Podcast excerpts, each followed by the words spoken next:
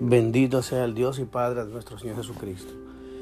Espíritu Santo, te damos gracias en este momento por permitirme compartir esta palabra que es de bendición para unos, para todos los hermanos y personas que escuchan. Vamos a hablar sobre la iglesia, la cual es el cuerpo de Cristo. La iglesia de nuestro Señor Jesucristo es comparada por el maestro más sabio, pues es el ungido de Dios, el Cristo, el Mesías, el Hijo de Dios el Emanuel, el Dios con nosotros, así se le conoce. La iglesia no es un edificio ni un lugar, sino un pueblo que está formado por personas, o sea, nosotros. El lugar donde nos reunimos no es más que un lugar cualquiera, que es consagrado, inmediatamente es consagrado, parte viene siendo un lugar especial para reunión. No importa cuál hubiese sido el lugar, o sea, no, hubiese, no importa para qué se hubiese usado antes. Hay muchos lugares en los cuales pudieron ser lugares comunes y corrientes, un club, un cine, un teatro, una casa, un terreno, no importa, siempre y cuando se consagre y se ore y Dios esté de acuerdo con que ese es el lugar, pues es un lugar donde es, se reúne o se va a reunir la iglesia. En el capítulo 16, versículo 5, del libro de Romanos, podemos leer en nuestras Biblias, capítulo 16, versículo 5, habla sobre una iglesia que se reunía en una casa de un hermano.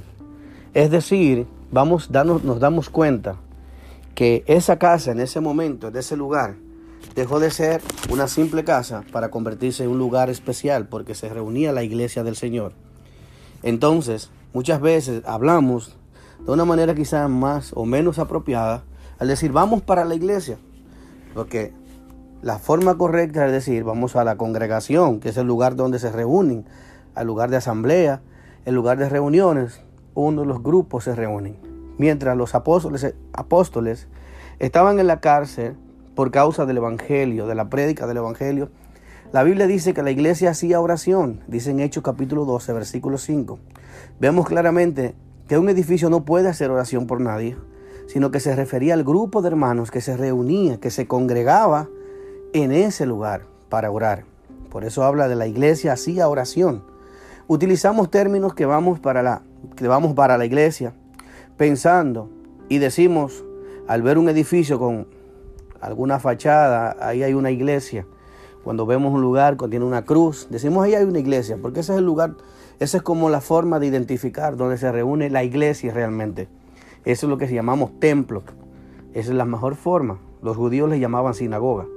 El término adecuado es usar el templo, donde se reúne la iglesia. Y es maravilloso ver cómo la palabra iglesia en inglés se escribe church, que significa cuerpo, como lo establece la Biblia en el capítulo 12 de Romanos, versículo 4 al 12. Y dice así, de la manera que un cuerpo tenemos muchos miembros, pero no todos los miembros tienen la misma función. Así nosotros, siendo muchos, somos un cuerpo en Cristo, y todos los miembros los unos de los otros. Tenemos pues diferentes dones, según las gracias que nos da. El que tiene el don de profecía, úsalo conforme a la medida de fe, el de servicio en servir, el de enseñanza, el, el que enseña en la enseñanza, el que exhorta en la exhortación, el que reparte con generosidad, el que preside con solicitud y el que hace misericordia con alegría. Ahí habla de los dones que cada uno de los partes, de los que son partes del cuerpo o de los miembros del cuerpo, tienen como función o como dones y talentos. Vemos en esta, en esta porción bíblica en que Dios da la sabiduría, de forma en que lo hace como un director de orquesta, un administrador. De la misma forma que el cuerpo humano, todo miembro de su cuerpo tiene una función de acuerdo a la gracia que Dios le regaló, a cada uno, si se administra con la sabiduría de la palabra de Dios, pues cada miembro tendrá mayor provecho de sus habilidades y talentos que Dios le ha regalado. Además de lo que, que lo que es más importante, que todo el cuerpo se beneficia de la función que realiza cada uno en su lugar correcto. Pablo buscaba direccionar a la iglesia que se, que se reunía en Roma, pero vemos que en Corintio había un mismo, el mismo problema, pero con mayores diversificaciones. Podemos darnos cuenta, Pablo enriqueciendo o queriendo organizar, mejor dicho, el cuerpo de Cristo, le, hacía alusión al cuerpo humano, pues Al igual que los grandes maestros que tenemos el don de enseñar, utilizamos parábolas, comparaciones, alegorías, anécdotas, etc., con el fin de llevar la enseñanza lo más llano posible para que nadie se quede sin comprender. Pues esta es la razón y propósito de un verdadero maestro, que todos los que están ahí aprendan. En Primera de Corintios, capítulo 12, podemos buscar nuestras Biblias, versículo 4 al 7. Capítulo 12, desde el 4 al 7 dice, ahora bien, hay diversidad de dones, pero el Espíritu es el mismo. Y hay diversidad de ministerios, pero el Señor es el mismo. Y hay diversidad de actividades, pero Dios, que hace todas las cosas, es el mismo. Pero a cada uno les da la manifestación del Espíritu para el bien de todos. A uno les da del Espíritu de palabra, eh, por el Espíritu, palabra de sabiduría. A otro palabra de conocimiento, según el mismo Espíritu. A otro fe por el mismo Espíritu. A otro dones de sanidades por el mismo Espíritu. A otro el hacer milagros. A otro profecía. A otro discernimientos de espíritus a otros diversos géneros de lengua y a otra interpretación de lenguas. Pero todas estas cosas las hace uno y el mismo espíritu, repartiendo a cada uno en particular como él quiere. Así como el cuerpo es uno y tiene muchos miembros, pero todos los miembros del cuerpo, siendo muchos, son un solo cuerpo. Así también Cristo, porque eh, en un mismo, por un solo espíritu fuimos bautizados todos en un cuerpo, tanto judíos como griegos, tanto esclavos como libres, y a todos se nos debe ver el mismo espíritu. Es decir, dice también, además, el cuerpo no es un solo miembro, sino muchos. Es decir, que la iglesia, como dice la palabra eh, church en inglés, significa cuerpo. Y esa es la mejor forma de tú identificar que cada parte del cuerpo tiene una función diferente, muy diversa, pero muy importante a la misma vez y cada uno tiene una gracia, un don. Vemos ahí como los dones diferentes se ven dones de profecía, dones de lengua, dones de milagro, exhortación, todas esas cosas, palabras de sabiduría, muchísimas cosas, incluyendo aparte de lo que es la administrar, hacer milagros y cuantas cosas por ahí. Es decir, que cada uno de nosotros tiene un don, tiene un llamado, tiene un talento, pero como, como dice la palabra de Dios, como un buen administrador, como un buen eh, maestro de orquesta, eh, conociendo las habilidades de cada uno, pone a cada, cada miembro del cuerpo a hacer la función que de acuerdo al don y al talento que tiene, para que el cuerpo entero se beneficie, o sea, la iglesia de Cristo se beneficie. Dice Dios de acuerdo al llamado o propósito que tiene cada uno, nos equipa para que podamos ejercer nuestra función con excelencia. Pero para todos, el bien es para todos. La manifestación del Espíritu Santo no es para hacer exhibicionismo, sino para el bien de todo el cuerpo. Dice también, cuando, mis oídos realizan con excelencia la función, todo el cuerpo se beneficia, pues me permite escuchar para alertar a los ojos, al cerebro, de que inmediatamente, inmediatamente cuando mis oídos escuchan una bocina, por estoy manejando, me alerta al cerebro y el cerebro inmediatamente alerta a mis ojos para ver dónde está el peligro y asimismo los pies y las manos y el flujo sanguíneo, el corazón bombea más rápido para que puedas reaccionar a las situaciones que pueden eventualizarse ¿verdad? en el momento.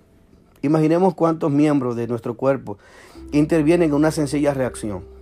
Es increíble de la misma forma con la, con la percepción que Dios lo ha dado a cada miembro. Escuche bien, por ejemplo, lo que, lo que, lo que sienten la pasión por las almas son gentes de oración son guerreros, son gente que se enfrentan a diversas circunstancias y necesidades también, por la cual, queriendo mostrar su gloria, las usa en áreas como sanidades, Dios, ¿verdad? Dios cuando quiere mostrar su gloria a esas personas que tienen necesidad, que tienen pasión por las almas, Dios le usa en diferentes áreas como sanidades, milagros, palabra de convencimiento, palabra de ciencia, palabra de sabiduría para que los incrédulos crean en Dios a través de los milagros, a través de palabras que sean tocadas a esa persona en el corazón.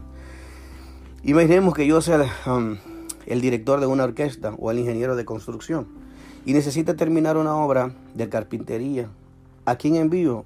¿A los electricistas? Pues claro que no. No puedo um, poner una persona que no sea de carpintería a hacer un trabajo de carpintería. No puedo enviar un electricista, tengo que enviar un carpintero. Por eso no debo tener yo la inteligencia para poner a cada uno de acuerdo al don o al talento que tiene. Claro que sí. Debo tener la suficiente sabiduría para poder administrar para poder saber cuál es la necesidad que se tiene y cuál es la cuál es la función que se necesita o cuál es la, el don que se necesita para dicho momento. Entonces, así mismo es Dios. Dios organiza nuestra, su cuerpo, que es la iglesia. Dice así mismo, podemos ver iglesias que ponemos a ministrar personas en la adoración a personas que, que ni siquiera entonan. Esto no tiene sentido, ni es natural, ni de orden, ni de orden espiritual tampoco. Que una hermana que no pueda hacer un día, que, un día, que una hermana que lo pueda hacer un día, y Dios se glorifique, lo pueda hacer. Es Dios, Dios es soberano. Pero una cosa nos ha dejado su palabra para que la escudriñemos, veamos que lo mejor, ¿qué es lo mejor? Si estoy equivocado, pues voy a rectificarlo. Como lo digo, como le digo por ejemplo al pianista, o como le puedo decir a un pianista, ven y tú, ponte tú a recoger las ofrendas. Y al que está en la puerta le digo, ven y ven y toca el piano. Por eso vemos que Dios es un Dios de orden. En Segunda de Reyes, capítulo 3, versículo 15, podemos ver cómo Dios en su sabiduría le da la sabiduría para cada, para, para que los que dirigen puedan ubicar aquellas personas de acuerdo al don que tiene cada uno. Dice eh, Segunda de Reyes, capítulo 3, verso 15, pero ahora traedme un músico. Mientras el músico tocaba, la mano de Jehová se puso sobre Eliseo, quien dijo, así ha dicho Jehová, haced en este valle muchos estanques. Entonces vemos aquí cómo buscaron un músico, ¿verdad? Porque en el momento Eliseo necesitaba entrar en una comunión con Dios y él, entendió que en ese momento necesitaba como algo para ambientarse él mismo, para poder entrar en una comunión. Quizás era muy, era una persona que le gustaba cantar, adorar a Dios y dijo, bueno, para facilitar más las cosas voy a buscar un músico que toque. En Primera de Crónicas, capítulo 16, versículo 4, podemos leer también, puso delante del arca de Jehová ministros de los levitas, para que recordaran, confesaran y alabaran a, Jehová Dios de Israel.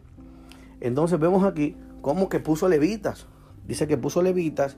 Los levitas eran personas, sacerdotes, que estaban dedicados a lo que era la alabanza y la adoración. Personas que estaban instruidos en esa parte.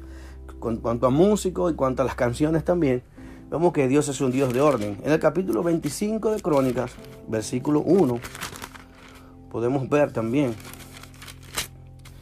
como dice, asimismo David, los jefes del ejército, apartaron para el ministerio de los hijos de Asad, de Emán y de Jedutún, para que profetizaran con arpas, salterios y címbalos. Y el número de ellos, hombres idóneos para la obra de su ministerio, fue de los hijos de Asad, de, de José, Netanías, Aracela, bueno, un sinnúmero de, de, nombres ahí, el cual profetizaba bajo las órdenes del rey.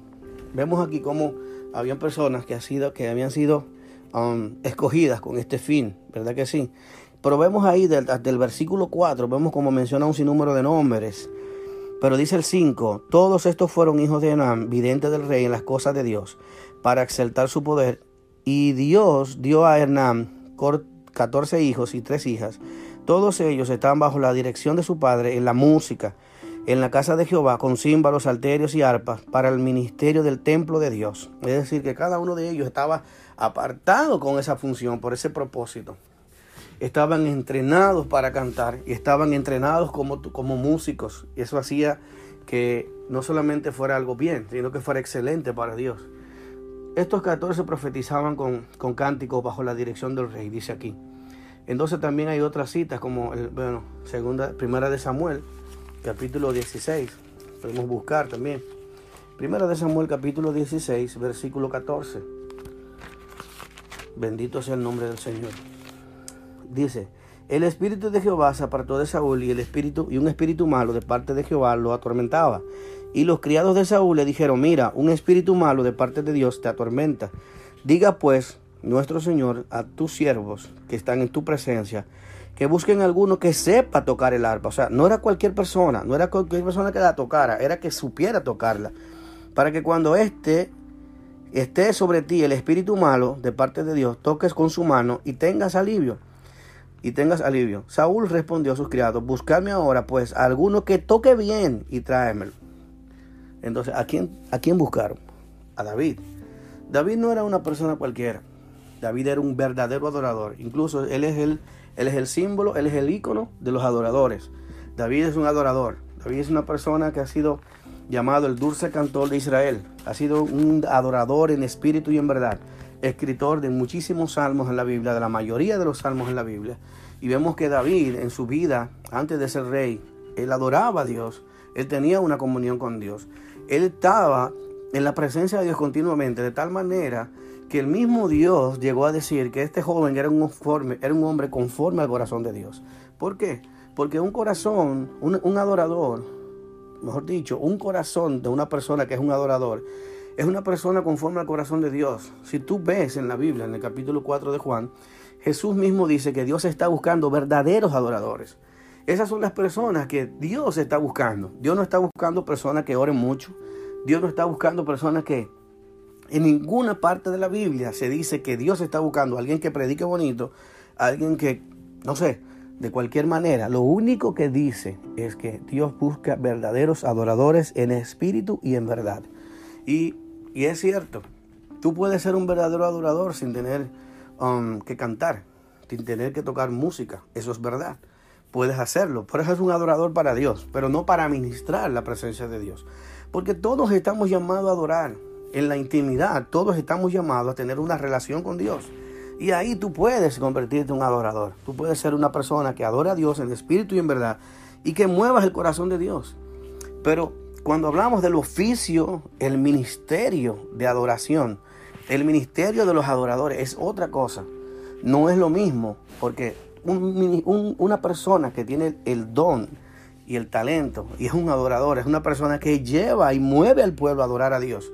¿Qué es lo que quiere Dios? Que el pueblo al unísono en un mismo sentir adore a Dios.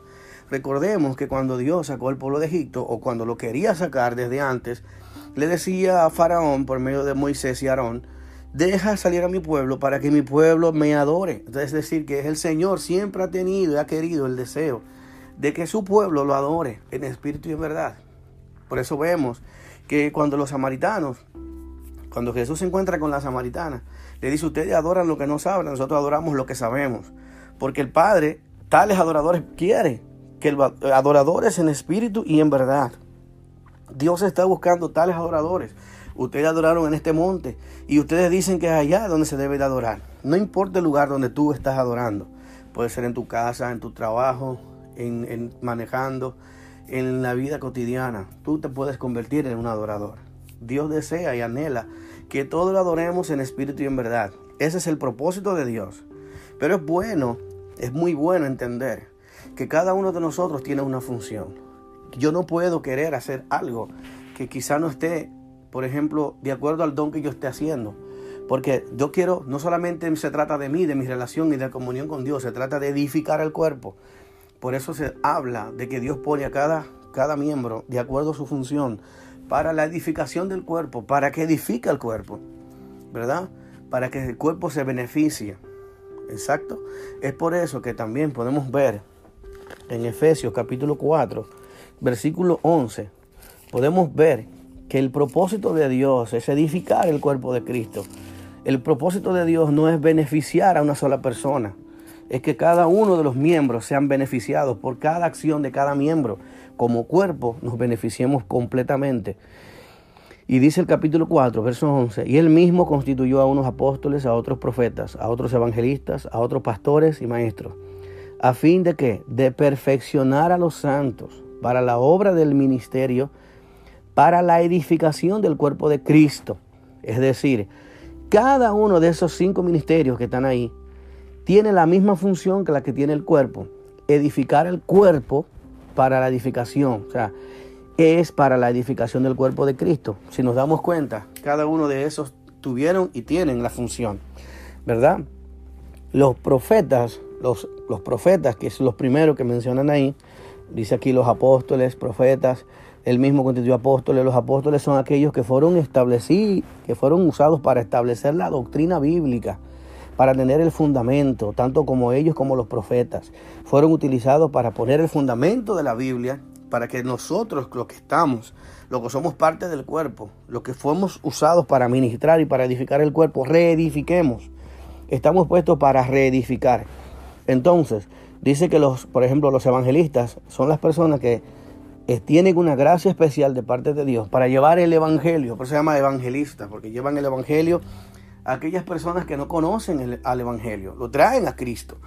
Eh, la función del pastor, tanto del pastor como del maestro, es fundamentar a aquellas personas que lleguen, es establecer. El evangelista los alcanza y el pastor y el maestro son los que los establecen en la iglesia.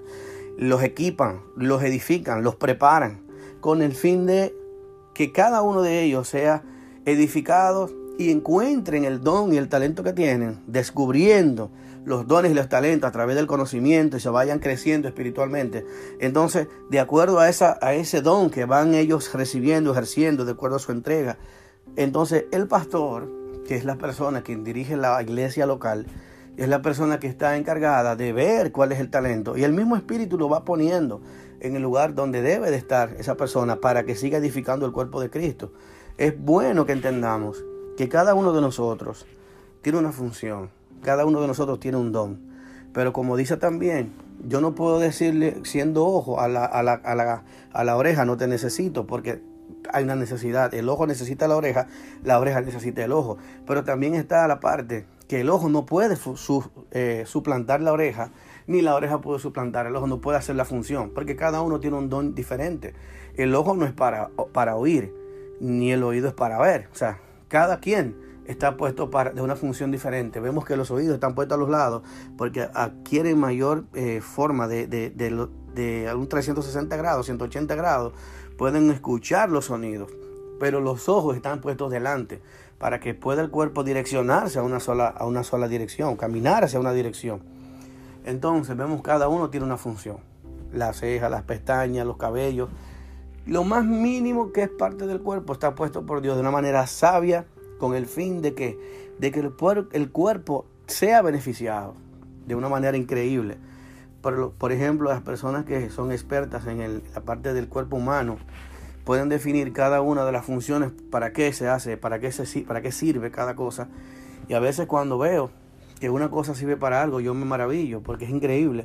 Que a veces tenemos, sabemos, no sabemos que quizás los pelitos de la nariz son para purificar, para que no permita que los malos, esa, ese, eh, por ejemplo, el humo y las cosas nos lleguen directamente, sino que sirven como, como absorbentes para eh, impedir que el humo, el polvo y cuantas cosas entren a nuestros pulmones directamente, sino que sean detenidos ahí.